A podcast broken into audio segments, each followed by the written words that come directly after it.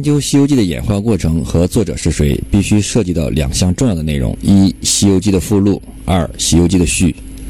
一个包含了《西游记》演化的秘密，另一个包含了《西游记》作者的秘密。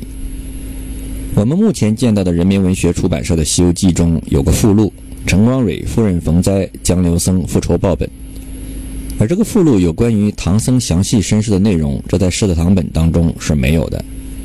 这个附录源自于明末清初汪象绪的《西游正道书》第九回，最早见于嘉靖末年的朱鼎臣的《唐三藏西游释厄传》，其中第四卷用整卷讲述了唐僧的身世。《西游记》前身中，唐僧是主要人物，后来慢慢演变为以孙悟空为主。附录和正文有一些明显冲突和矛盾的地方，如附录当中，陈光蕊于贞观十三年春中状元，十八年后。玄奘长大成人，为父报仇。附录的原文是：大唐太宗皇帝登基，改元贞观，已登基十三年，岁在己巳。但在正文当中，陈玄奘是贞观十三年己巳年九月甲戌初三日癸卯良辰，在长安奉旨讲经，后西行取经出发时间为贞观十三年九月望前三日，二者的时间是矛盾的。但是有关原本根本不存在的贞观时期的几四年附录和正文二者却是一致的。为什么要用一个原本不存在的贞观几四年呢？只因《西游记》里的唐僧和历史上的玄奘法师差异巨大，使用一个不存在的年代可以避嫌。正文与附录还有一个差异：正文中陈光蕊夫人的地方是洪州，而附录里则是江州。正文中写道：“年方十八，任亲娘，特赴京都求外长。”总管开山调大军，洪州剿寇诛凶党。附录中则为太宗就命为江州州主，即令收拾起身，五五限期。光蕊谢恩出朝，回到相府，与其商议，拜辞岳丈岳母，同妻前赴江州之任。实际上，洪州是去往江州半路的一个地点，这很有可能是正文根据附录提炼唐僧身世简略故事时转录的笔误。再来看附录的开篇。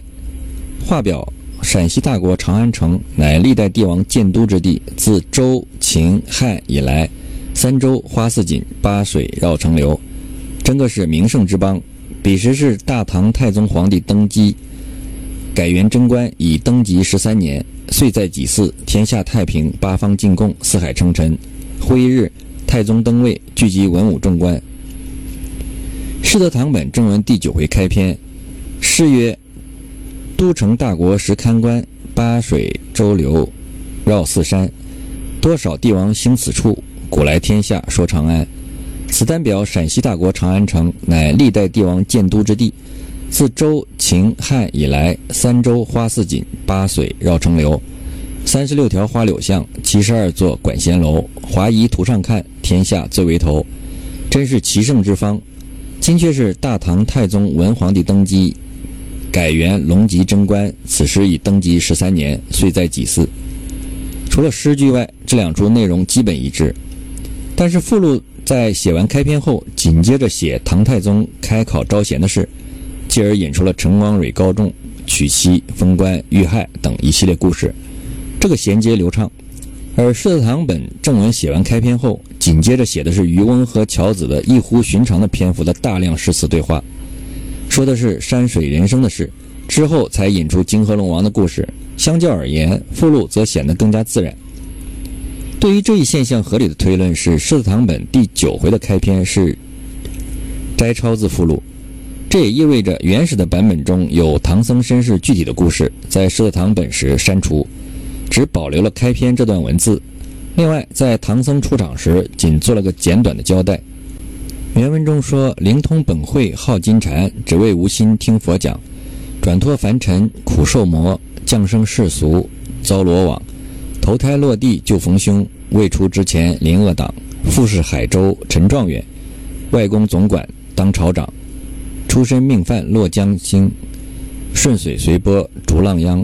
海岛金山有大缘，千安和尚将他养。年方十八认亲娘，特赴京都求外长。”总管开山调大军，洪州剿寇诛凶党。状元光蕊托天罗，子父相逢堪贺奖。父业当今受主恩，灵烟阁上闲冥想，恩官不受愿为僧，弘福沙门将到访，小字江流，古佛儿，法名唤作陈玄奘。